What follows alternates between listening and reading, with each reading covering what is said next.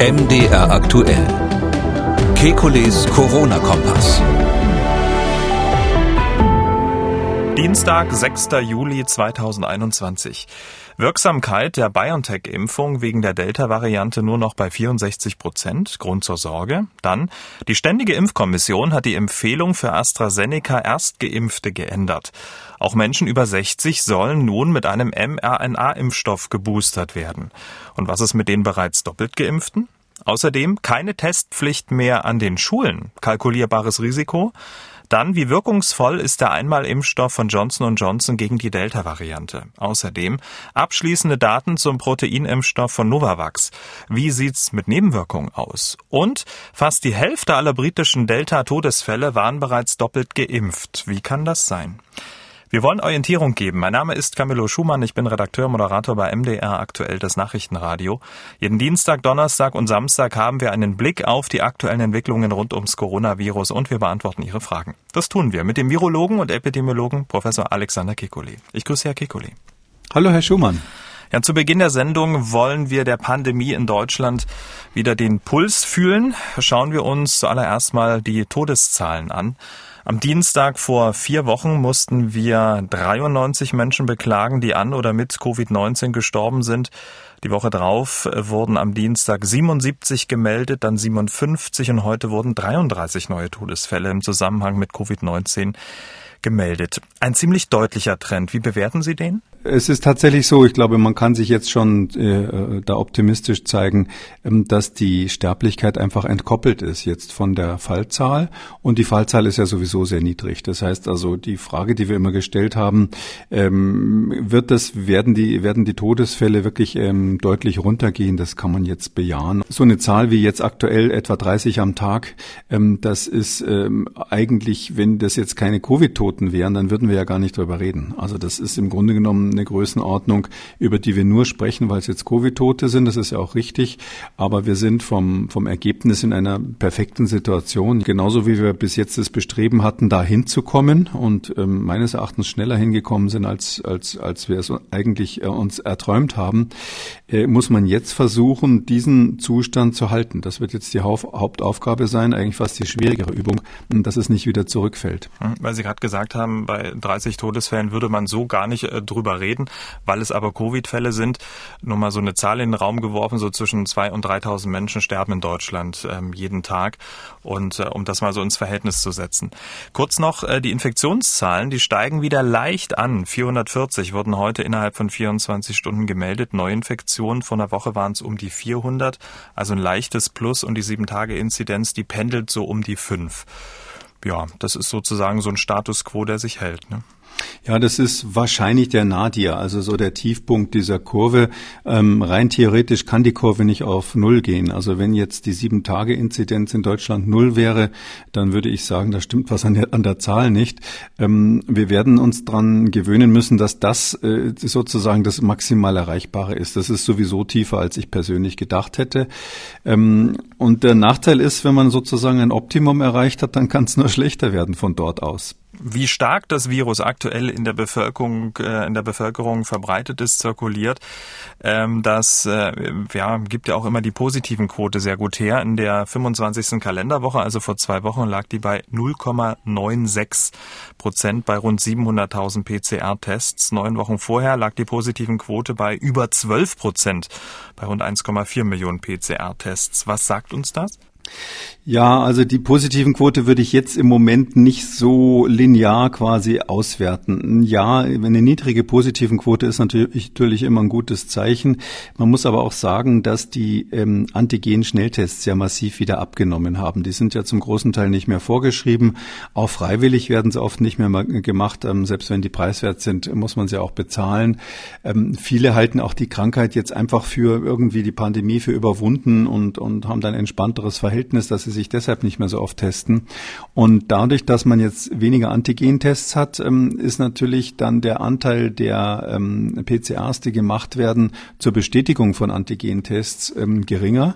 Und dadurch ist die positiven Quote geringer. Das ist klar, dass sie eine hohe positiven Quote haben, wenn einfach viele, äh, die im Schnelltest positiv waren, die PCR nur machen, um das zu bestätigen. Hm. Oder wenn man gezielt danach schaut und ähm, es nicht sozusagen auf freiwilliger Basis hat, um jetzt zum Beispiel zum Friseur zu gehen. Ja, das ist ähm, genau der Punkt. Da ändert sich einfach die Indikation. Wenn, wenn Sie mal aus diesem und mal aus jedem Grund testen, in der einen Woche ändern sich die Regelungen im Gegensatz zur nächsten, ähm, dann können Sie die positiven Quote nicht direkt vergleichen.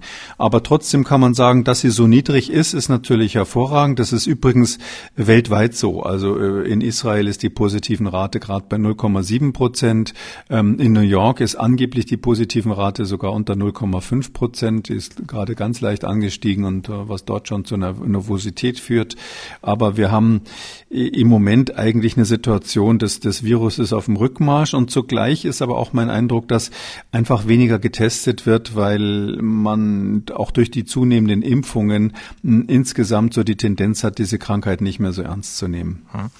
Eine Meldung bestimmt aktuell die Schlagzeilen und darüber müssen wir unbedingt sprechen. Es sind nämlich Aussagen des israelischen Gesundheitsministeriums. Und laut deren Daten hat die Wirksamkeit der BioNTech-Pfizer-Impfung gegen das Coronavirus in den vergangenen Wochen deutlich nachgelassen. Stichwort Delta-Variante. Die Wirksamkeit der Impfung äh, bei der Verhinderung einer Infektion sei von 95 auf 64 Prozent gesunken. Dies sei auch bei der Verhinderung einer Erkrankung mit Symptomen der Fall. Allerdings wäre die Impfung zu 93 Prozent eine schwere Erkrankung und Krankenhausaufenthalte ab. Jetzt gibt es diese Studie noch nicht, um da selber mal reinzuschauen. Wie bewerten Sie das, was man da so lesen kann? Ist das jetzt ein Grund zur Beunruhigung? Ähm, ja, das ist von den Daten, die wir bisher gehört haben über die Wirksamkeit der, des BioNTech-Impfstoffs bei, bei der Delta-Variante, ist es sozusagen in dem weiten Spektrum von Zahlen, die man da gehört hat, bis jetzt die schlechteste. Also 64 Prozent Wirksamkeit für BioNTech sozusagen unter äh, Echtweltbedingungen, das ist schon mies. Das war ja eben vorher bei 94 Prozent äh, und, und das ist natürlich nicht gut. Es gibt aber zugleich veröffentlicht, also nicht veröffentlicht, aber zugleich bekannt gegeben, eine Studie der, der Hebrew University, Hebräischen Universität in, in Jerusalem, äh, die haben ähm, 60 äh, bis 80 Prozent angegeben. Also die sagen, 60 bis 80 Prozent ist die Wirksamkeit des BioNTech-Impfstoffs ähm, für die Delta-Variante, gegen die Delta-Variante. Dem steht jetzt gegenüber diese Bekanntgabe der Regierung, 64 Prozent. Ich habe versucht, die Studie zu finden oder die Originaldaten zu finden. Die sind wohl nicht da. Das ist ja veröffentlicht worden von einer Nachrichtenagentur in Jerusalem im Internet zunächst, dann von allen aufgegriffen worden, jetzt der große Aufreger weltweit. Hm, die Financial Times hat es wohl erreicht, jemanden zu erreichen dort, sowohl im Ministerium als auch an den Universitäten, die beteiligt waren. Und die sagen alle, ähm, die Daten sind vorläufig, man sollte es nicht überinterpretieren ähm, äh, und ähm, versuchen so ein bisschen, sage ich jetzt, diese, diese weltweite Aufregung einzufangen. Aber unterm Strich ist es so, ja, wir, es ist ja völlig klar, wenn Sie, wenn Sie die Delta-Variante haben und die Wirksamkeit eines Impfstoffs dagegen testen, auch wenn der vorher sehr, sehr gut war, der äh, war dann ist er natürlich bei der Variante äh, nicht mehr, kann der nicht mehr die Zahlen liefern wie vorher. Und ähm, nochmal zur Erinnerung, diese 95 Prozent etwa äh, Vaccine Efficiency, also Wirksamkeit des Impfstoffs gegenüber symptomatischen Erkrankungen wird das immer gerechnet. Das war ja, waren ja die Zahlen von Moderna und BioNTech. Da war ja noch nicht einmal die Alpha-Variante im Umlauf, also nicht einmal die britische. Das heißt, diese Zahlen sind im Grunde genommen äh, Vergangenheit sowieso der, aus der heutigen Lage, sondern wir müssen damit rechnen, dass die Impfstoffe, ja, wenn man optimistisch ist, irgendwo bei 80 Prozent, 85 Prozent liegen ähm, äh, und, äh, und, wenn man sehr pessimistisch ist, dann eben diese 64 Prozent. Vielleicht nochmal zur Erinnerung, im Mai ähm, haben wir auch hier besprochen von Public Health England, also von diesen englischen Gesundheitsbehörden, die haben das ja sehr, sehr genau verfolgt und da war es ja so, dass bei deren anderen äh, Untersuchung ähm, gegen die Delta-Variante ähm, die Wirksamkeit ähm, für äh, BioNTech, für den BioNTech-Impfstoff bei 88 Prozent lag, im Vergleich zu 93 Prozent in dieser Studie dort für die ursprüngliche davor, davor liegende Alpha-Variante. Also da war es sozusagen ähm, 95 auf 93 ist zurückgegangen durch, durch den Übergang auf Alpha, also diese britische B117, dann nochmal runter auf 88 Prozent für BioNTech bei, ähm, äh, aus, bei der Studie, die im Mai vom Public Health England vorgelegt wurde. Da kann man sich jetzt quasi aussuchen, was man will. Also AstraZeneca nur noch mal zum Vergleich war damals bei 66 Prozent für Delta. Das, das haben wir dann als ziemlich schlecht angesehen. Jetzt äh, sagt Israel, ähm, bei uns ist aber BioNTech 66 Prozent. Äh, mit AstraZeneca haben die dort natürlich nicht geimpft. Möchte ich gar nicht wissen, was dort rauskäme, wenn man den äh, zum Vergleich hätte. Aber irgendwo, sage ich mal, zwei Drittel werden gegen die symptomatische Infektion auf jeden Fall geschützt, möglicherweise ein bisschen mehr, falls diese Daten zu pessimistisch waren. Was Sie es gerade angesprochen haben, ähm, Sie möchten sich gar nicht vorstellen, was passiert wäre, wenn äh, mit Astra ähm, geimpft worden wäre. Ähm, Gibt es denn Daten dazu? Nein, überhaupt nicht. Also das ist Letztlich äh, ist Astra aus dem Rennen. Also in den, in den, in den Industrieländern, in den Ländern, die sich leisten können, ist es komplett aus dem Rennen. Das spielt eine Rolle, ähm, der AstraZeneca-Impfstoff natürlich in Indien, weil man dort sehr viel auf diese Karte gesetzt hat und das Serum Institute of India halt äh, diese, die, hauptsächlich diesen Impfstoff produziert, auch jetzt aktuell weiterhin nur für Indien. Die haben ja die Exporte gestoppt. Und das war ja die große Hoffnung für die ganzen weniger entwickelten Länder. Das, das ist völlig klar. Die armen Länder haben auf diesen Impfstoff aus verschiedenen Gründen gehofft gekauft, aber äh, die, die sich's leisten können, die haben dem mehr oder minder lautstark den Rücken gekehrt. Ähm, natürlich hat dann keiner gesagt, der Impfstoff ist schlecht, deshalb nehmen wir den nicht mehr, aber selbst Großbritannien bestellt kein AstraZeneca mehr, die EU hat ihre Bestellungen gestoppt, Kanada hat äh, den vorhandenen Impfstoff nicht mehr ausgeliefert ähm, und so weiter und so weiter. Das ist in, in, in Singapur wird er nicht mehr verwendet, in ähm, äh, es gibt quasi keine Anwendung mehr für den AstraZeneca-Impfstoff. Das ist einfach so, ja. Das ist, kann man jetzt traurig finden, aber wir haben ja immer in der Technologie immer das Gleiche und von mir, von, aus meiner Seite war das von Anfang an eigentlich so äh, angelegt, ja. Wir haben ein Rennen gestartet ähm, unter mehreren Herstellern. Alle haben sehr viel Geld bekommen, alle haben ähm, Unterstützung bekommen, weil man gesagt hat, wir brauchen möglichst schnell möglichst guten Impfstoff.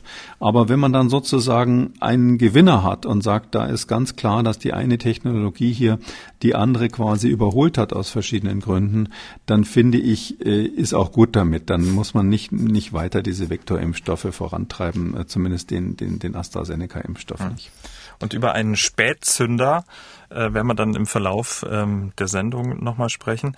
Aber um das nochmal ganz kurz zu versachlichen, weil ja viele Menschen diese Überschrift lesen, 64 Prozent Wirksamkeit und wesentlich schlechter, das wird ja dann auch noch mit bewertet in der Überschrift und da bekommen die Menschen natürlich Angst. Und diese Angst äh, müssen wir den Hörerinnen und Hörern, glaube ich, auch ein bisschen nehmen, weil worüber reden wir eigentlich? Äh, wir reden ja schon äh, über eine Immunität, die da ist und wir reden auch darüber, dass ähm, schwere Verläufe und Krankenhausaufenthalte trotzdem ja verhindert gefördert werden. Ja, das ist genau der Punkt. Also äh, man bestimmt ja diese klassische Impfstoffwirksamkeit, die die in den Zulassungsstudien äh, verwendet wird. Äh, Im Englischen sagt man da Vaccine Efficiency dazu. Diese Impfstoffwirksamkeit ist immer definiert für die ähm, symptomatische Infektion. Das heißt, jemand, der sagt, oh, ich habe jetzt Kopfschmerzen, mir geht's schlecht und der dann Covid bekommt, obwohl er geimpft wurde, der ist quasi dann in dieser Definition ähm, einer, wo das nicht gewirkt hat. Es, es gibt aber quasi dann immer eine größere Zahl von Personen, die ähm, geimpft sind, aber trotzdem infiziert werden und die asymptomatisch infiziert werden. Das ist immer größer. Also bezüglich der Infektion ist die Wirksamkeit sowieso schlechter immer als, als bezüglich bezüglich der ähm, symptomatischen Infektion. Und dann die in die andere Richtung ähm, ist es so, dass man meistens nochmal guckt, wie ist es mit der Wirksamkeit gegenüber schweren Verläufen, wie ist es mit der Wirksamkeit gegenüber ähm, Krankenhauseinweisungen, das wird häufig gleichgesetzt mit den schweren Verläufen, und wie ist es mit der Wirksamkeit gegenüber Todesfällen. Und da ist es so, dass eben Impfstoffe, die bei 95 Prozent Wirksamkeit ähm, ganz allgemein liegen, dann irgendwo bei 100 Prozent liegen für die Todesfälle typischerweise logischerweise. Also das wäre dann zu erwarten. Also das ist immer deutlich höher. Und hier, wo wir es mit einer ähm, äh, Situation zu tun haben, dass diese Delta-Variante ähm, kommt, das ist ja nur eine veränderte Form des ursprünglichen Virus. Und da ist die, das eine, was passiert, natürlich, dass der Impfstoff nicht so perfekt greift. Aber parallel ist es natürlich so, dass das Immunsystem sich ja auch ähm, selbst ein bisschen zu wehren weiß. Ähm, und dadurch, dass jetzt, wenn jetzt Delta kommt zu jemanden, der ähm, zwar einen nicht vollständigen Immunschutz hat, aber doch einen gewissen Immunschutz, eben diese 66 oder 70 oder 80 Prozent durch die Impfung, dann ist die, hat das Immunsystem wesentlich bessere Ausgangssituation, weil das äh, einfach durch die, durch die Impfung sind schon mal Antikörper und Zellen vorhanden, die ähm, eine erste Abwehr bilden können, die das, die verhindern können, dass ganz am Anfang in der Infektion es zu überschießender Virusproduktion kommt, dass das Virus zum Beispiel es schafft, von den Schleimhäuten ganz am Anfang gleich übers Blut in irgendwelche inneren Organe weiterzukommen. Das wird ja auch verhindert, wenn man noch keine komplette, ähm, ähm, keinen Komplettschutz hat. Und dann äh, legt dann ja das normale eigene Immunsystem natürlich los, so wie es immer loslegt, wenn eine Virusinfektion vorhanden ist. Ähm, und deshalb ist es einfach besser, äh, wenn man das jetzt, ich mag immer diese kriegerischen Vergleiche nicht, aber es ist so ähnlich, als wenn sie zum Angriff, ähm, ähm, dann zum Angriff übergehen müssen äh, oder dürfen, wenn vorher die Luftwaffe äh, im, im gegnerischen Hinterland schon mal alles bombardiert hat. Ähm, das ist ja eine der bekannten äh, Taktiken äh, in Krieg, kriegerischen Auseinandersetzungen und so ähnlich macht man, ist es hier auch. Ja, da hat quasi ähm, der Impfstoff schon äh, seine Arbeit geleistet und zusätzlich arbeitet das eigene Immunsystem. Und deshalb ist es einfach so, dass man da in der Regel dann nicht mehr dran stirbt. Natürlich gibt es auch da Todesfälle, klar, das ist, das ist ja normal. Das wäre ja ein Wunder, wenn das die, die Sterblichkeit auf Null ginge. Aber ähm, ich bin wirklich der Meinung, dass, dass wir da uns entspannen müssen und sagen müssen, okay, das sind die Impfstoffe, die wir haben. Äh, diese Delta-Variante macht weitere Infektionen. Das war von vornherein zu erwarten, dass sowohl ähm, Genesene als auch Geimpfte Durchbruchinfektionen haben. Aber ähm, das ist jetzt nichts, wo wir alle deswegen in Panik geraten müssen. Hm.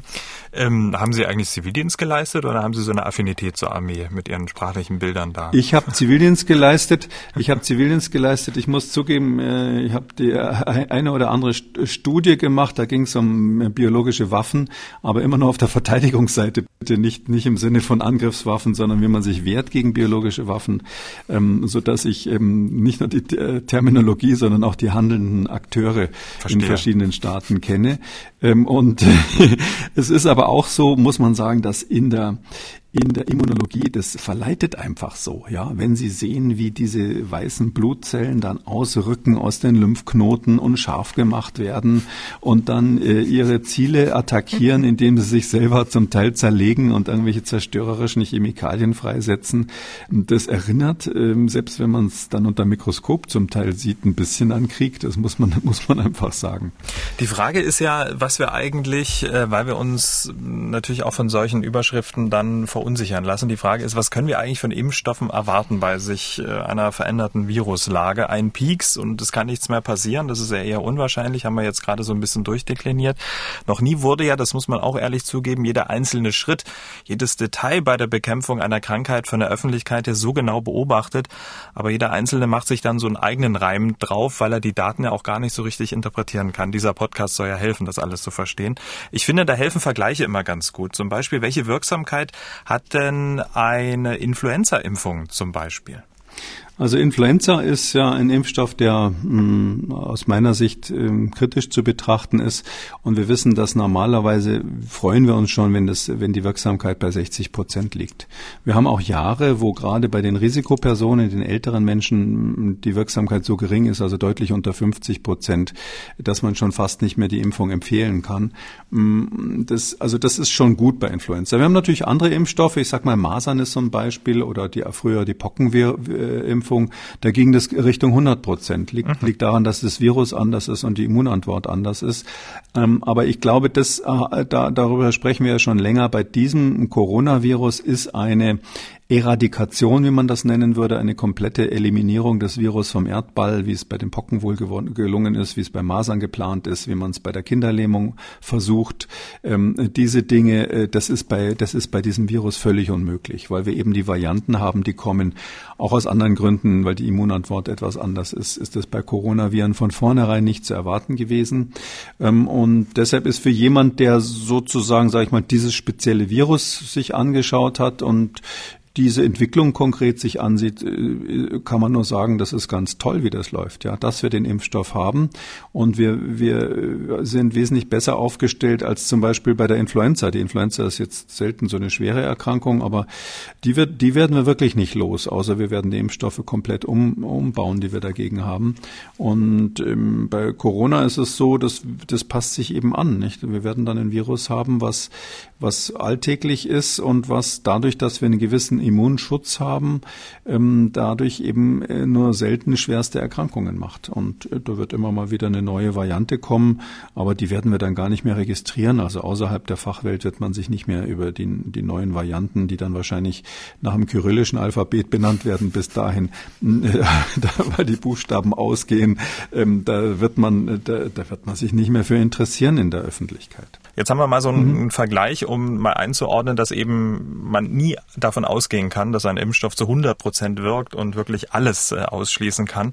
Ähm, aber dass man auch mit so einem gewissen Restrisiko, und wir haben ja jetzt ähm, die Wirksamkeit, die reduzierte Wirksamkeit, ja mit den Daten aus Israel auch schon besprochen. Was macht das denn dort ganz konkret, diese verminderte Wirksamkeit? Ja, das ist, muss man ganz klar sagen, äh, mehr als die Hälfte der Fälle, die in Israel im Moment registriert werden, äh, das äh, Gesundheitsministerium spricht von 51 Prozent, sind tatsächlich voll geimpft gewesen. Also das, das muss man sich vor Augen führen. Das wäre dann bei uns auch irgendwann die Situation, dass ein, ein großer Teil der Fälle, die registriert werden, komplett geimpft sind. Und in Israel hatten die ja nur das BioNTech. Also daher sind das alles mit guten RNA-Impfstoffen geimpfte Personen. Ähm, das ist ja auch irgendwie klar. Wenn Sie durch die Impfung nur noch ganz wenige Fälle haben und wenn Sie eine Variante haben, die aber im gewissen Anteil auch äh, Geimpfte infizieren kann, dann ist der Anteil derer, die geimpft waren, unter den Infizierten hoch. Und das sind eben über 50 Prozent im Moment. Insgesamt ist es so, dass in Israel gerade ähm, aktiv 2600 Fälle sind. Ähm, das ist im Vergleich zu dem, was da früher war, eine ganz kleine Zahl. Und von denen sind nur 35 Prozent schwer erkrankt. 1,4 Prozent von denen sind schwer erkrankt. Das ist eine verschwindend kleine Zahl. Also die haben von 2600 gemeldeten Fällen, die aktiv sind, gerade haben sie 35 Schwererkrankte ähm, und von den Schwererkrankten ist äh, deutlich über die Hälfte ungeimpft gewesen. Ähm, was bedeutet das? Das bedeutet, dass wir wahrscheinlich eine große Zahl haben, auch von Personen, die infiziert sind, die es gar nicht merken, weil sie natürlich geimpft sind und dadurch fast keine Symptome haben, oder die infiziert sind. Ich glaube, das ist eine Lage, Umfrage, die werden wir in Deutschland auch demnächst haben. Und die wissen, dass sie geimpft sind. Ich glaube, da ändert sich so ähm, im Kopf was. Wenn ich weiß, ich bin geimpft und ich habe jetzt trotzdem eine Infektion. Ähm, da ist die, die, die Tendenz, dann loszurennen und sich testen zu lassen und in Quarantäne zu begeben und die Tendenz, überhaupt dann zum Arzt zu gehen, aus Angst, man würde jetzt schwer krank werden und sterben, nicht mehr so da. Äh, ein wichtiger Grund, warum die Menschen bei Covid dann sehr häufig dann zum Arzt gehen oder sehr häufig gerade bei Jungen und Kindern ja auch ins Krankenhaus gehen, ist natürlich, weil sie Angst haben, weil es eine unbekannte neue Erkrankung ist und wenn es einen dann selber erwischt, dann denkt man, oh weia, äh, denkt an diese Bilder von den Menschen auf der Intensivstation und sagt, okay, jetzt habe ich das. Und ähm, diese, diese Angst fällt, ist natürlich viel geringer, wenn überhaupt, wenn man weiß, man ist geimpft. Und deshalb äh, bin ich überzeugt, äh, dass ähm, in einer Situation, wo viele Menschen geimpft sind, die Dunkelziffer von nicht erkannten Infektionen höher ist. Was bedeutet das für die Zahlen? Das bedeutet, wenn wir jetzt in Israel 2600 offizielle Fälle haben, von denen 35 schwer sind, dass die 2600 wahrscheinlich viel zu klein ist. Also dass wahrscheinlich drei oder vier oder fünfmal so viele Fälle unerkannt sind, weil sie asymptomatisch sind bei Geimpften. Und das wird wahrscheinlich bei uns dann auch irgendwann die Regel sein, dass man sehr viele Fälle hat, die einfach minimale Symptome machen oder gar keine und die in der Statistik nicht auftauchen, weil die Menschen ähm, das nicht ernst nehmen und auch nicht zum Arzt gehen. Hm. Jetzt waren das ja Zahlen und Daten aus Israel, wo ja ähm, hauptsächlich mit äh, BioNTech geimpft wurde, also mit dem mRNA-Impfstoff. Und alle AstraZeneca-Geimpften, die ja sind jetzt möglicherweise ein bisschen verunsichert, auch äh, wegen der äh, Impfempfehlung der Ständigen Impfkommission, die jetzt angepasst wurde und verändert wurde. Auch über 60-Jährige sollen nun als Boosterimpfung wegen der besseren Wirksamkeit auf einen mRNA-Impfstoff zurückgreifen. Also die zweite nicht mit Astra, sondern mit ähm, BioNTech zum Beispiel oder Moderna. Ist das eine nachvollziehbare Entscheidung? Ja, fast hätte ich gesagt, es ist eine über, überfällige Entscheidung gewesen. Ähm, das war ja, wenn man jetzt äh, unserem Podcast in den letzten Wochen gefolgt ist, war das eigentlich klar, dass das ähm, die richtige Maßnahme wäre. Ähm, man muss auf der anderen Seite sagen, das ist halt ein pragmatisches, äh, pragmatische Sache. Wenn, wenn, wenn mRNA-Impfstoffe äh, knapp sind und AstraZeneca noch da ist und vorgesehen ist und man hat einen Termin für AstraZeneca, dann ist es auf jeden Fall klug, da erstmal hinzugehen. Jetzt, wenn man das so hört, ähm, scheint ja ähm, der Nachschub an mRNA-Impfstoffen anzusteigen. Und mit Blick darauf ähm, hat die Ständige Impfkommission diese wahrscheinlich schon länger anstehende Entscheidung jetzt öffentlich gemacht, weil es ja völlig klar war, dass diese heterologen Impfungen, wie man das dann nennt, also mit einem anderen Impfstoff, das heißt erst Astra und dann hinterher Moderna oder BioNTech, dass die deutlich wirksamer sind. Und warum soll man das dann nicht für alle empfehlen? Also gerade bei den Älteren, die ja Risikogruppe sind für den Fall, dass sie infiziert werden und bei denen natürlich dann auch wieder, wenn es dann zu schweren Verläufen kommen sollte oder zu Todesfällen, dann auch bei den Geimpften, dann sind natürlich diejenigen, die, die, die grundsätzlich mal das Risiko haben, bei ähm, Covid schwer zu erkranken, das sind dann auch wieder die ersten, die unter den Geimpften ähm, auf der Intensivstation landen würden. Und deshalb ist es richtig, dass man sagt, das äh, kann ja nicht sein, dass man jetzt ausgerechnet die Risikopersonen mit AstraZeneca impft und einen geringeren Schutz äh, bezüglich der Delta-Variante in Kauf nimmt. Hm, wenn man sich aber die Quote der Zweitgeimpften anschaut, dann kam diese Meldung für Millionen Menschen über 60 möglicherweise auch ein bisschen spät. Die meisten haben ihre zweite Impfung mit AstraZeneca hinter sich und fragen sich jetzt, ja, was sie jetzt machen sollen. Eine dritte Impfung mit BioNTech oder Moderna. In unserem Postfach gab es seit der STIKO-Entscheidung von letzter Woche fast kein anderes Thema mehr. Ähm, was würden Sie empfehlen? Sollten auch doppelt, ähm, doppelte Astra-Geimpfte sich einen dritten Schuss mit BioNTech holen oder vielleicht sogar eine neue Impfserie mit einem mRNA-Impfstoff beginnen?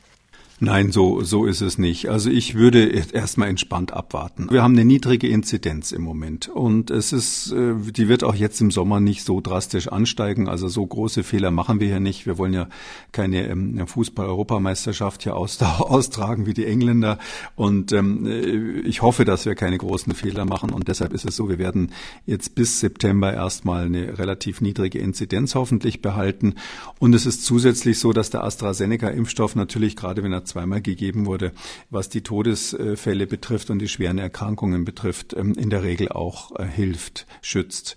Und ähm, dann würde ich eher drauf setzen, im Herbst ähm, wird man mehr wissen, wie häufig sind die Durchbrüche eigentlich mit der Delta-Variante.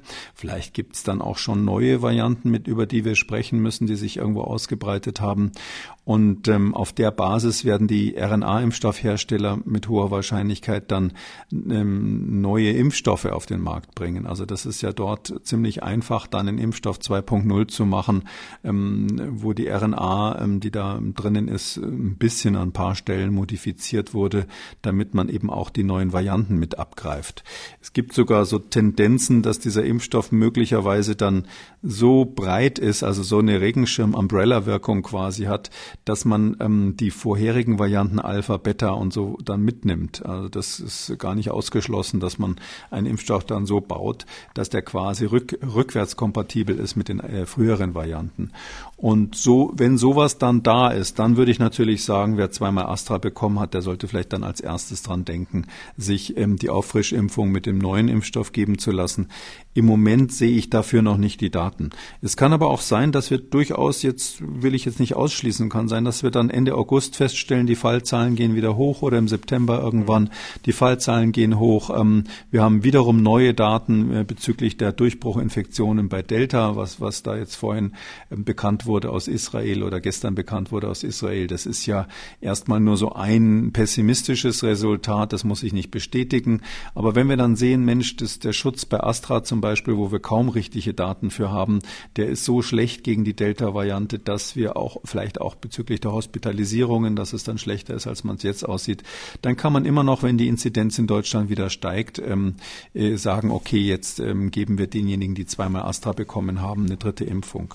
Viel wichtiger finde ich, was man jetzt schon machen kann, sind zwei Dinge. Das eine habe ich ja, ähm, ich glaube, zum ersten Mal in diesem Podcast habe ich eine Empfehlung abweichend von der Ständigen Impfkommission äh, tatsächlich gemacht. Ähm, und zwar, dass man die, die nur einmal Johnson Johnson bekommen hat, dass man denen die zweite Impfung gibt. Ich glaube, das kann man sofort machen und zwar nur bei den Risikogruppen. Also muss man nicht generell machen, aber gibt ja einige, die wirklich klar zu den Hochrisikogruppen gehören. Da sollte man das machen.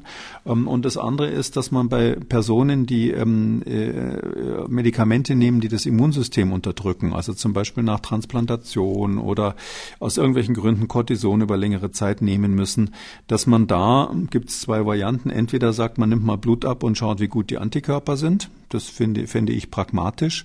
Oder wenn man genug Impfstoff hat, kann man natürlich auch sagen, man gibt bei diesen Leuten gleich eine dritte Dosis. Ähm, das ist in Israel zum Beispiel gerade die Diskussion, die, die haben gerade im, ähm, wollen das gerade machen. Der neue Ministerpräsident Naftali Bennett, der ähm, hat angekündigt, dass die Leute, die Medikamente nehmen, äh, die das Immunsystem unterdrücken, einfach eine dritte Dosis kriegen, ohne dass man vorher die Antikörpertitter bestimmt. Also kann man beides machen. Ich selber wird wahrscheinlich erstmal gucken, ob ich schon genug Antikörper habe, aber man kann auch einfach die dritte Dosis geben. Aber das, wie gesagt, nur für diejenigen, die ähm, ein schlechtes Immunsystem hatten zu dem Zeitpunkt der Impfung, zum Beispiel äh, meistens dann aufgrund von Medikamenten.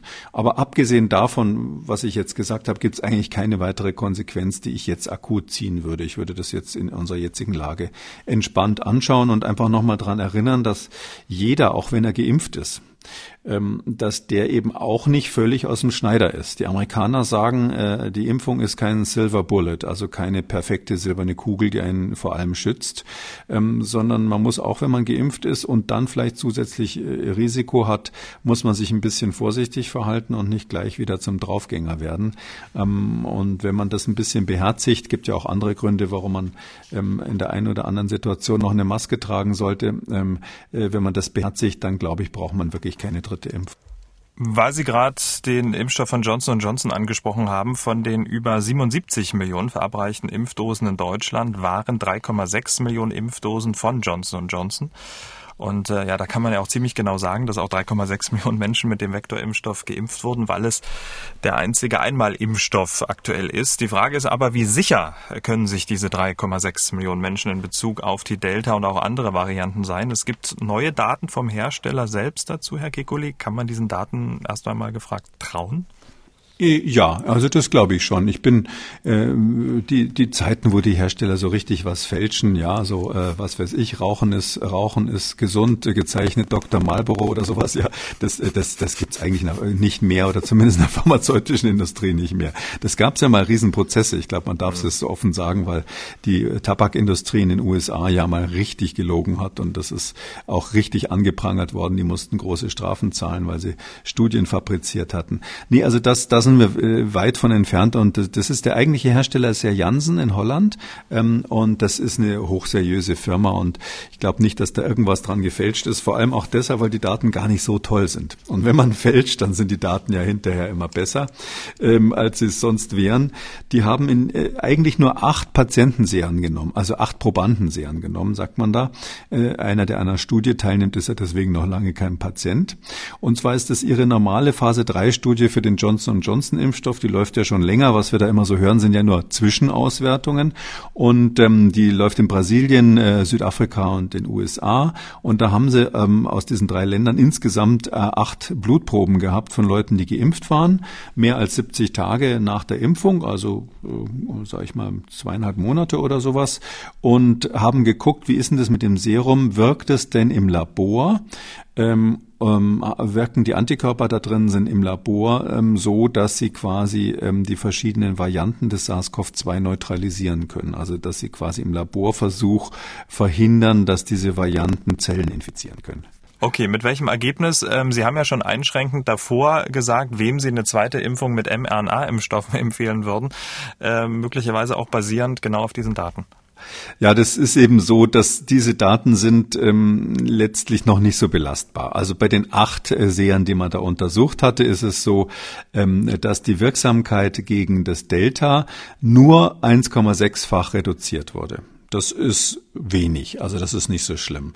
Man muss allerdings dazu sagen, ähm, ähm, es ist so, dass wir ähm, so zum Beispiel ähm, gegen das Beta, ähm, also die Variante aus Südafrika, zwar diese B1351 aus Südafrika, da ist es ja so, dass wir bei diesem Johnson Johnson Impfstoff in einer Studie, die dort gemacht äh, haben, ein relativ schlechtes Ergebnis gesehen haben. Das war dort um Faktor 5 reduziert, die Wirksamkeit.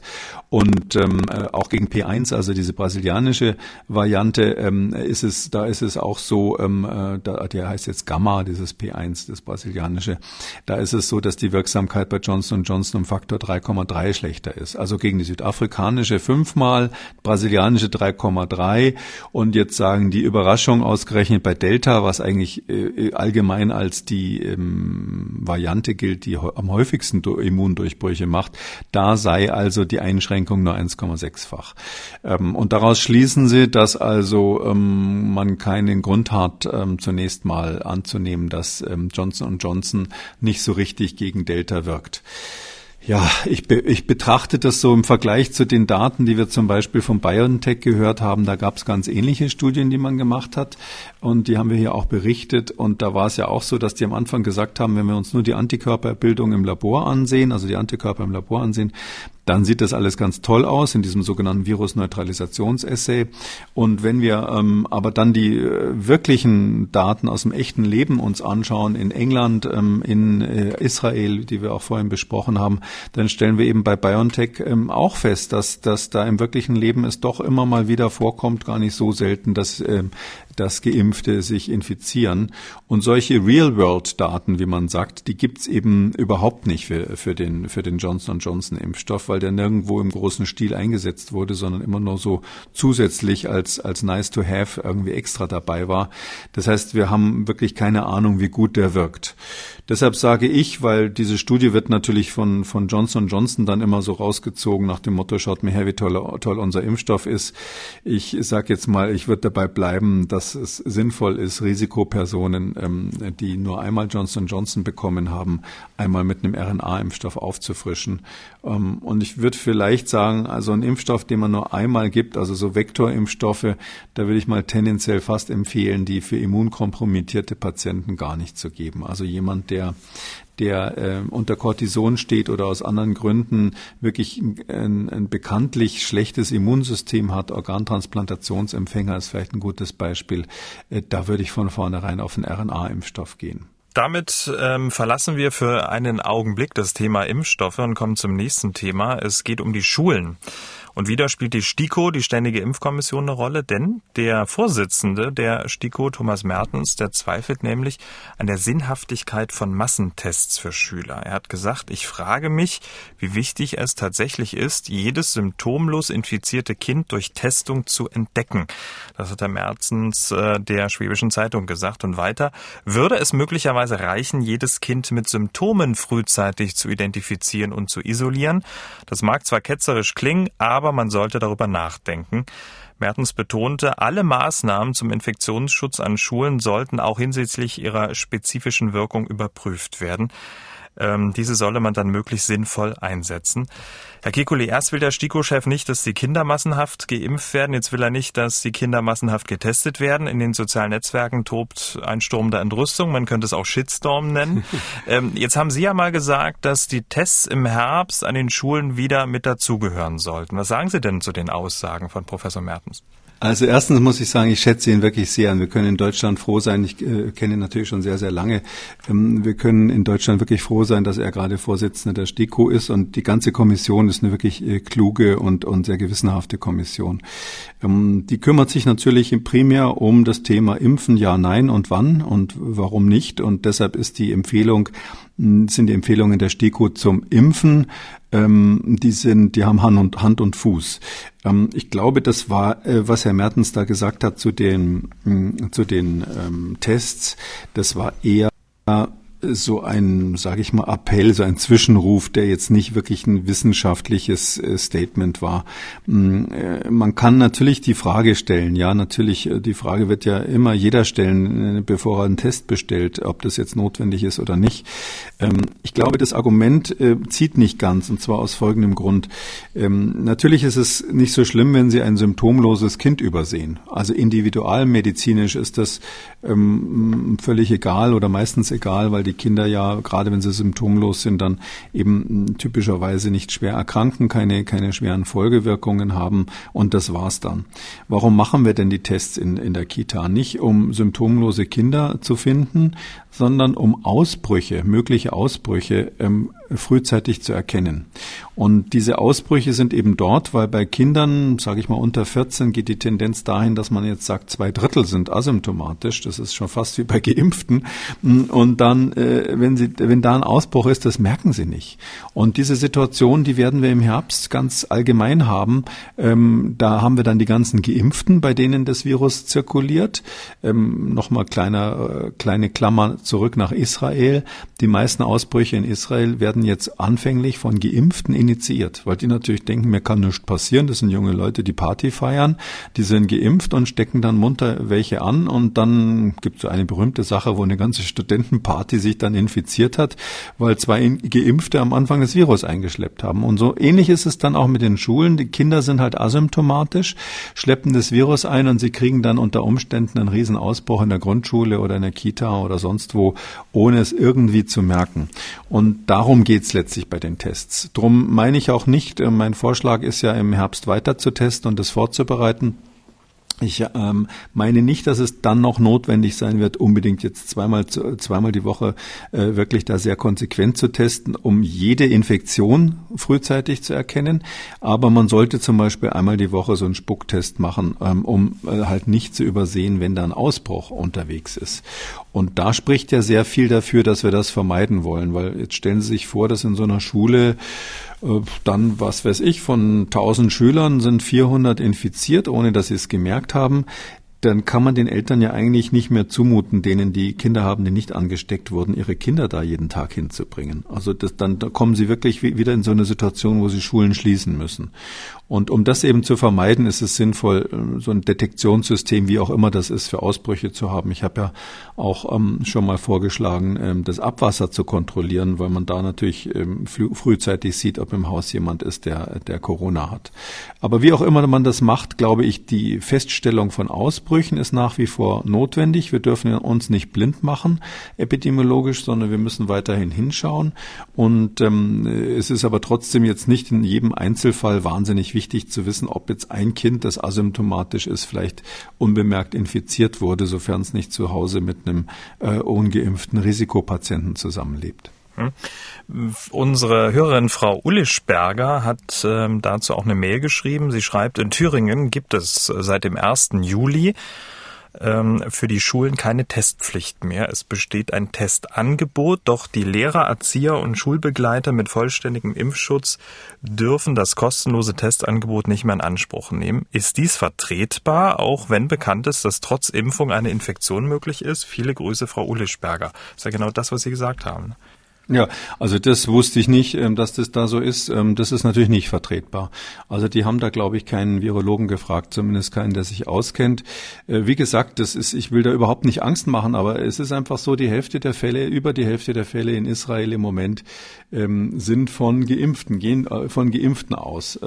und deshalb ist es natürlich so, dass man sich das anschauen muss. die Frage ist halt immer, welche Situation habe ich? Ja, will ich jetzt, was will ich mit diesen Geimpften Geimpften, äh, was, was können diese Geimpften anrichten? Und wenn die Geimpften ähm, hinterher brav nach Hause gehen und äh, zum Beispiel nach einer Reise aus dem Ausland äh, fünf, fünf Tage Quarantäne machen, ähm, ähm, jetzt habe ich gerade ein ähm, blödes Beispiel mit den Geimpften aus dem Ausland. Also wenn jetzt, äh, kommt ein bisschen drauf an, was die Impften äh, an, anrichten können hinterher. Wenn die Geimpften ähm, arbeiten in einem Krankenhaus, wo ähm, Schwerstkranke sind, die auf gar keinen Fall an, angesteckt werden dürfen, dann müssen sie natürlich auch erkennen, wenn die asymptomatische Infektionen haben. Ähm, und ähm, wenn das eine Situation ist, wo sie einen richtigen Ausbruch befürchten oder müssten, das heißt also, wo die dann in der Schule zusammen sind ohne Maske und der Unterricht ganz normal abläuft, dann müssen sie irgendein Monitoring-System haben, um die Ausbrüche zu erkennen. Äh, wenn sie aber äh, quasi das normale Alltagsleben haben, wo sie sagen, der Einzelne ist vielleicht jetzt nicht gerade ähm, mit besonderen Risikopersonen zusammen, dann kann man sagen, das ist nicht so wichtig, jeden einzelnen Fall auch bei einem Geimpften zu detektieren. Und so wird es ja letztlich bei den Menschen selber auch sein. Wie gesagt, wenn sie wissen, sie sind geimpft, wenn sie eine leichte, leichte oder gar keine Symptome haben, dann werden die Menschen das nicht mehr so ernst nehmen. Da werden wir wahrscheinlich dann Appelle im Herbst an die Menschen richten müssen, dass sie selbst bei den leichtesten Symptomen eben zu Hause bleiben sollen, äh, um die Inzidenz nicht so in die Höhe zu treiben. Aber ähm, letztlich wird es eine ganz andere Situation sein. Wir werden dann eine relativ äh, leicht verlaufende Erkrankungen haben, wo wir häufig positive Fälle haben bei Leuten, die genesen oder geimpft sind. Das ist dann relativ gesehen häufig, wenn sie insgesamt eine niedrige Inzidenz haben. Ihr Wort, Ihr Wort in Gottes Ohr. Ähm, dass man nicht von einer sterilen Immunität nach einer Impfung ausgeht, das ist ja, glaube ich, relativ klar.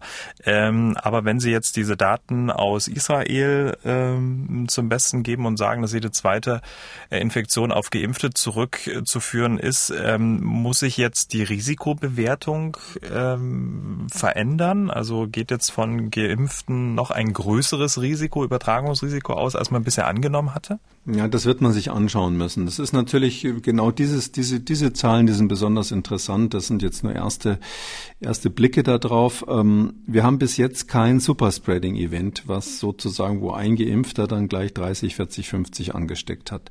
Ähm, äh, mag sein, dass es die eine oder andere Zeitung von solchen Events berichtet, aber ähm, letztlich ist es so, wenn Sie fünf Geimpfte auf einer Party haben und dann hinterher sind es 20 Infizierte oder 30 Infizierte unter den Gästen gewesen, dann heißt das noch lange nicht, dass die sich alle dort angesteckt haben, weil das ja meistens Leute sind, die sich sonst auch kennen und treffen. Ähm, und die Infektionsketten sind da zum Teil nicht nachvollzogen. Ich sage das so, weil ähm, solche Daten zirkulieren im Internet, wo in Singapur angeblich ähm, nachgewiesen wurde, dass auch Geimpfte Ausgangspunkt für Superspreading waren. Wenn man die Zahlen genauer anschaut, die werden äh, vom Gesundheitsministerium dort veröffentlicht, dann findet man, dass das eigentlich nicht belegt ist. Aber kann sein, sein, dass wir demnächst feststellen, dass ähm, diese Grundannahme, dass Geimpfte ähm, kein Superspreading machen, dass die möglicherweise falsch ist. Ja, äh, ich gehe jetzt weiterhin davon aus, wir haben bisher keine Hinweise darauf und solange man davon ausgehen kann, dass ähm, Superspreading bei Geimpften eine absolute Rarität ist, wenn überhaupt, ähm, ist es epidemiologisch nicht notwendig für Geimpfte ähm, sage ich mal, jetzt zum Beispiel eine Quarantäne nach der Einreise zu verordnen oder ja. ähnliches. Ähm, das, die Lage würde sich dann ändern, wenn wir wirklich feststellen, dass die Impfung nicht einmal äh, gegen Superspreading schützt. Das wäre dann sozusagen das Worst-Case-Szenario, ja, der schlimmste anzunehmende Unfall, der Super-GAU sozusagen, weil wir dann ähm, unsere ganze Strategie, dass wir sagen, Impfung ähm, heißt zugleich mehr Freiheiten, das. Dass wir die dann überdenken müssten. Und deshalb will ich darüber im Moment gar nicht nachdenken, sondern ich gehe einfach davon aus, dass es so ist, wie die Daten im Moment sich zeigen. Und das heißt, individuelle, individuelle Infektionen, einzelne Infektionen gibt es, aber epidemiologisch ist diese, diese Frage, ob ein Geimpfter jetzt einen, einen Riesenausbruch verursachen kann, ähm, das ist eher, äh, ist, ist eher zu vernachlässigen. Hm. Wir waren gerade thematisch an den Schulen und den Tests und da ist man ja relativ schnell bei den äh, Impfungen für Kinder.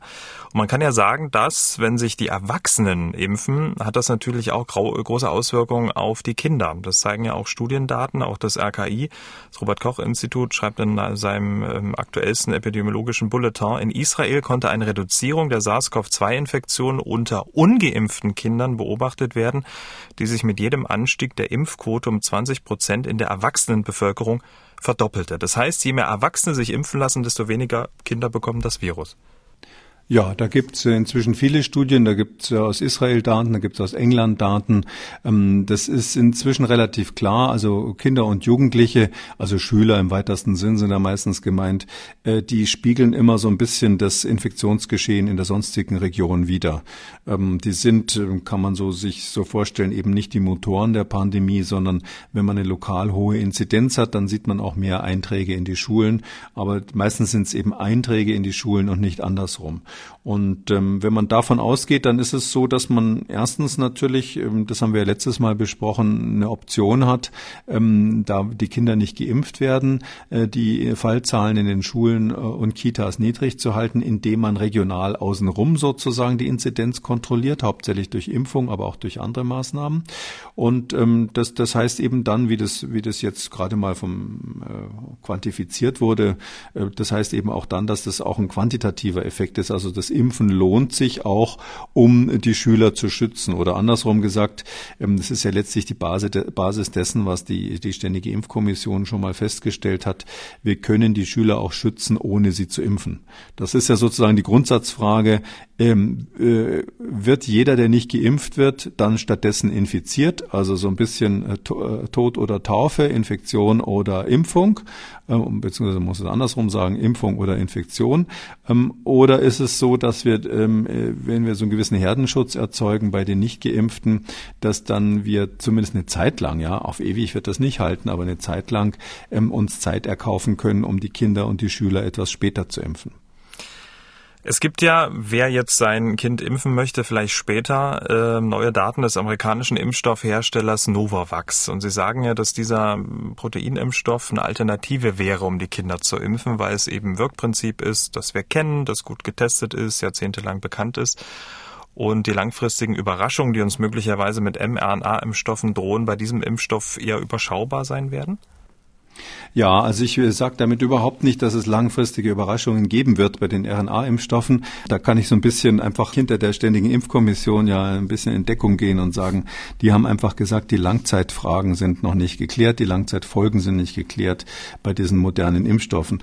Und das, dem ist eigentlich nichts hinzuzufügen. Das ist nicht so, dass irgendjemand einen Verdacht hat, was da sein könnte. Auch die ganzen äh, Dinge, die da so im Internet zirkulieren, dass da die Gene verändert werden und so, das, das wird wahrscheinlich alles keine Rolle spielen.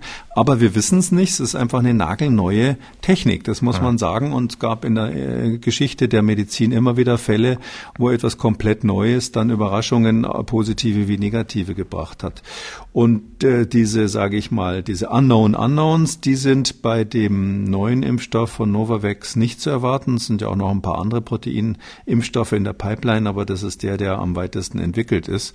Und ich glaube, wenn man jetzt so, bevor wir über die Studie sprechen, von der Strategie her sehe ich das letztlich so, ähm, äh, wir müssen natürlich irgendwann mal, äh, wird so sein, dass es sinnvoll ist, äh, zumindest Jugendliche bis, äh, bis 14 Jahre runter dann auch zu impfen und wenn die Impfstoffe sicher sind, dann auch irgendwann Kinder zu impfen, weil wir natürlich insgesamt irgendwann mit, mit einem Virus zusammenleben müssen, was ähm, klar immer die neuen Generationen befallen wird. Wenn alle Älteren irgendwie immunisiert oder genesen sind, dann wird das irgendwann eine Kinderkrankheit ähm, und da wird man natürlich drüber nachdenken, dann die Kinder auch zu impfen, weil dann auch die seltenen äh, Komplikationen irgendwann mal so relevant sind. Dafür müssen die Impfstoffe aber dann besonders sicher sein, wenn die Inf Komplikationen nicht so schwer und eher selten sind. Und äh, deshalb glaube ich, wenn wir jetzt uns hier vornehmen würden, dass wir sagen, okay, dieses Jahr, das geht ja sowieso nicht, im Herbst müssen wir die Kinder schützen auf andere Weise. Wie gesagt, ich glaube, wir sind ihnen das wirklich schuldig. Ähm, und dann für nächstes Jahr, äh, für die, für die Saison, also den, die, den Schulbeginn 2022, uns vornehmen, ähm, falls die Impfstoffe bis dahin geprüft und sicher sind, äh, entweder mit RNA-Impfstoffen oder eben mit dem Proteinimpfstoff von Novavax oder einem ähnlichen, ähm, die Kinder zu impfen dann wäre das immer noch rechtzeitig. Also das ist ja nicht so, dass man hier eine kurzfristige Entwicklung im Auge haben muss, sondern die Frage ist ja, wie wir längerfristig mit dem Virus klarkommen. Und da jetzt sozusagen, um, um bei den Nebenwirkungen wirklich auf der sicheren Seite zu sein, ein Jahr zu warten, das finde ich wirklich vertretbar. Und dann haben wir eben, wie Sie richtig sagen, die Alternative. Dann kann man einen RNA-Impfstoff nehmen, der vielleicht bis dahin ist das Sicherheitsprofil halt ein gutes Jahr älter. Dann sieht man wesentlich mehr, was längerfristige Nebenwirkungen auch betrifft. Betrifft. Oder wer, wer das nicht will, hat dann wahrscheinlich die Möglichkeit, auf einen Proteinimpfstoff umzusteigen. Wie gesagt, es gibt jetzt Daten, abschließende Daten, muss man sagen. Noch in diesem Jahr will das Start-up ähm, eine Zulassung beantragen äh, in der EU. 40 Millionen Impfdosen sind auch schon produziert. Es könnte jetzt eigentlich schon losgehen, aber wie gesagt, die Zulassung wird noch ein bisschen Zeit in Anspruch nehmen. Schon seit Februar prüft die EMA.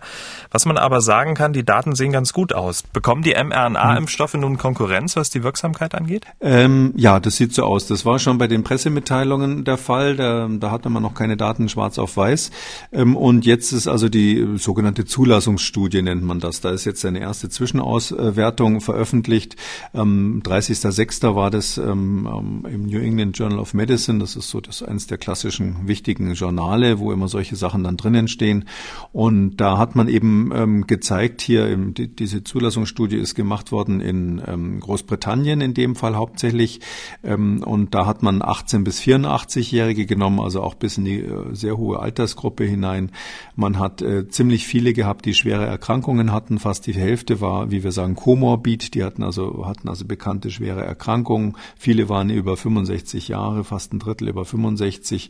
Und da hat man eben mit zwei Dosen und insgesamt ähm, gut 14.000 Probanden, die Hälfte hat den Impfstoff gekriegt, also 7.000 Placebo, 7.000 Impfstoff, hat man jetzt das getestet. Und da ist es so, ähm, dass das Resultat sieht super aus. Ja, dafür, dass jetzt dort hier schon zum großen Teil ähm, Alpha vorhanden war, also die britische Variante vorhanden war, die hatten ähm, in der in der Impfstoffgruppe hatten die von diesen 7000 1000 Geimpften hatten die 10, die ähm, Covid bekommen haben und ähm, in der Placebo-Gruppe 96. Also das ist doch ein sehr deutlicher Effekt und äh, keine keinen einzigen schweren Verlauf in der, in der Impfstoffgruppe. Ähm, das heißt also, dadurch, daraus rechnen die dann diese Impfstoffwirksamkeit, diese Vakzineffizienz raus.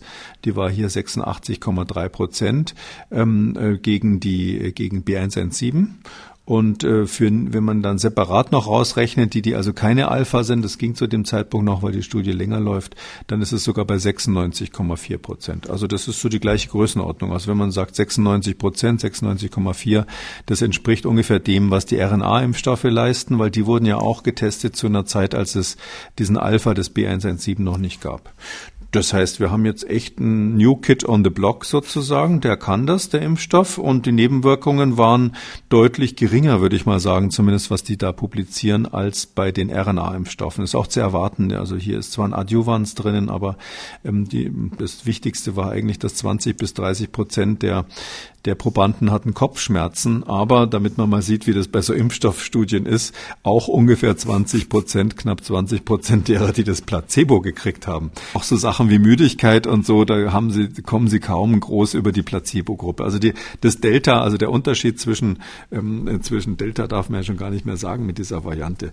Aber das, der Unterschied zwischen, zwischen ähm, dem, äh, der, der Placebo-Gruppe und der Impfstoffgruppe bei diesen typischen Reaktogenitäten, also bei den Impfstoffnebenwirkungen, die man erwartet, das war immer so fünf bis zehn Prozent Unterschied, also mhm. zwischen Placebo und Wirkstoff. Das heißt also, ganz normal. Also so wie halt jede andere Impfung auch. Wenn man gepiekst wird, tut der Hälfte der Arme hinterher weh, wenn man drauf drückt. Das ist ja klar. Weil Sie gerade Adjuvans gesagt haben, welcher Wirkverstärker wurde denn verwendet? Ist das möglicherweise auch ein Hinweis darauf, dass es nicht so viele Nebenwirkungen gab? Ähm, nee, soweit würde ich nicht geben, weil dies, es ist auch dieses Adjuvans jetzt nicht so, schon dieses Spezielle noch nicht so lange im, äh, im Umlauf. Warum macht man überhaupt so ein Adjuvans rein? Das macht man ähm, rein, damit das Immunsystem ähm, angeregt wird. Also äh, bei so einem richtigen Virus oder also wenn man einen lebenden Impfstoff hat, braucht man das nicht. Man braucht es auch nicht bei einem Vektorimpfstoff, so wie dieser von, von, von Oxford ähm, ähm äh, AstraZeneca. Ähm, man braucht es bei den RNA-Impfstoffen überraschenderweise überhaupt nicht, weil die ähm, RNA dermaßen das Immunsystem stimuliert, dass es schon fast an der Obergrenze ist. Ähm, man braucht es aber dann, wenn man nur so ein bisschen Protein da reinmacht, weil das ist einfach ein bisschen Eiweiß, das kann ja auch Schmutz aus der Umgebung sein oder sonst was und da muss man dem Immunsystem sozusagen ähm, so ein bisschen Tipp geben. Da muss man dem Spürhund sagen, fass, ja, und äh, das Signal fürs Immunsystem, dass das jetzt was Wichtiges ist, wo es quasi quasi jetzt nicht nur schnüffeln, sondern auch zubeißen soll. Ähm, das sind eben diese Adjuvanzen, damit reizt man das, das Immunsystem. Die sind, muss man sagen, umstritten bei vielen so Impfkritikern, aber ähm, man da muss daran erinnern, die sind in fast allen Impfstoffen, die Kinder kriegen, zum Beispiel drinnen. Ja, da wird dann Aluminiumoxid oder andere Salze, die man damit reinmacht, die werden da reingemischt, damit das Immunsystem ein bisschen schneller, schneller äh, stärker auf dieses Protein reagiert. Und ähm, hier ist es jetzt so, dass bei bei Nano, äh, bei Novavax ist es so, die haben ähm, seine neue Firma, die gibt's noch nicht so lange und die haben ein Adjuvans entwickelt, wo sie ganz stolz drauf sind, wo sie glaube ich auch ein Patent drauf haben. Ähm, das heißt Matrix M und dieses äh, das basiert, ähm, da ist Saponin drinnen. Also Saponin, das kommt irgendwie von dem Wort für Seife und zwar ist es eine Substanz, die äh, aus dem Seifenrindenbaum ge gewonnen wird. Das ist so ein Baum, der der äh, wächst in Chile, in Südamerika und ähm, aus dem kann man natürlich Seife machen, darum heißt er so. Ähm, äh, die Kinder in Chile benutzen das schon lange, äh, indem sie diese Rinde da pulverisieren und Niespulver draus machen. Ja, das ist also berüchtigtes, muss ziemlich schlimm sein, habe ich noch nicht im Einsatz gesehen, berüchtigtes Niespulver. Was heißt das? Das ist eine Substanz, die einfach wahnsinnig stark reizt. Ja, das ist wie so ein Reiz, Reizgas oder eben Niespulver. Äh, und wenn man da ganz, ganz kleine Mengen von nimmt und das einem Impfstoff beimischt, dann reizt es eben das Immunsystem. Ja, die Immunzellen niesen dann nicht, aber trotzdem reagieren sie drauf. Und ähm, deshalb ist das ein gutes Adjuvans. Das ist, ist so ähnlich schon mal äh, verwendet worden von der Firma GlaxoSmithKline. Die haben einen Impfstoff, der heißt Shingrix und wird gegen Herpes Zoster verwendet. Also ist ein Zoster-Impfstoff ähm, gegen diese Gürtelrose. Da ist ein äh, Saponin-basiertes Adjuvans drinnen und man hat mit dem bisher keine ähm, Probleme, was, was irgendwie Nebenwirkungen betrifft. Aber es ist neu, ja, muss man muss man sich erstmal anschauen. Ähm, aber das ist eben, das sind die Known Unknowns. Ja, da wissen wir, okay, Adjuvans, äh, das macht folgende Reaktionen. Da schaut man sich die Reaktogenität besonders an. Da schaut man sich an, ob das hinterher komplett eliminiert ist und solche Dinge. Und da sehen die Sicherheitsdaten eben sehr gut aus und die Reaktogenität ist völlig in Ordnung bei diesem Impfstoff. Damit kommen wir zu den Fragen unserer Hörerinnen und Hörer. Diese Dame hat angerufen, sie beunruhigen Daten aus England. In den Medien ähm, liest man sehr viel zurzeit darüber, auch von Ärzten und Fachleuten, dass insbesondere in Großbritannien und auch Israel die Todesrate gerade bei den zweifach geimpften doppelt so hoch ist. Was ist da dran? Was können Sie mir dazu sagen? Also es ist so, dass wir ähm, tatsächlich natürlich eine Sterblichkeit haben, auch bei den Geimpften. Ähm, und das gilt vor allem in Israel ist das so, weil sie eben sehr wenig Menschen haben, die überhaupt noch infiziert werden. Und wenn sie sehr, sehr wenig Menschen haben, die infiziert werden, dann ist es natürlich ganz automatisch so, dass nur eine kleine Zahl von Menschen äh, erkrankt ist und, und von denen wiederum äh, gibt es natürlich dann auch welche, die schwer erkranken.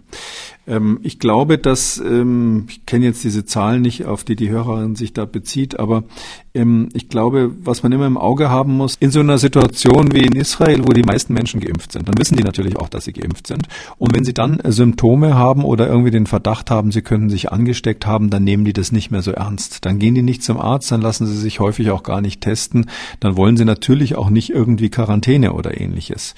Das bedeutet, dass man quasi nicht mehr den Quotienten bilden darf, dass man sagt, ähm, die ähm, Todesfälle, die natürlich auch in so einem Fall noch äh, irgendwann mal auftreten, die kann man jetzt als Quotient der Gesamtzahl der gemeldeten Infektionen nehmen äh, und sagen, okay, ähm, das hat irgendeine Aussagekraft darauf, äh, da, äh, da, da, darauf, wie viele Menschen sterben, anteilig an der Infektion, weil ein Großteil der Infektion eben gar nicht mehr registriert wird. Und dadurch, dass, wenn Sie so wollen, der Nenner nicht mehr der gleiche ist, weil Sie in einer Situation, wo Sie keine Geimpften haben, höhere Erfassungsquote haben, als wenn Sie Geimpfte haben, kann man das nicht vergleichen und kann man natürlich nicht sagen, ähm, dass doppelt so viele Leute ähm, bei den Geimpften sterben wie bei den Ungeimpften, weil das natürlich immer unterschiedliche Populationen sind, die man miteinander vergleicht. Damit sind wir am Ende von Ausgabe 204. Herr Kekulé, vielen Dank. Wir hören uns dann am Donnerstag wieder. Bis dahin.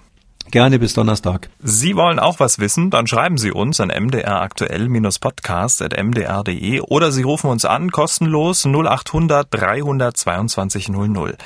Kekules Corona-Kompass als ausführlicher Podcast unter Audio und Radio auf mdr.de, in der ARD-Audiothek bei YouTube und überall, wo es Podcasts gibt. MDR aktuell. Kekules Corona-Kompass.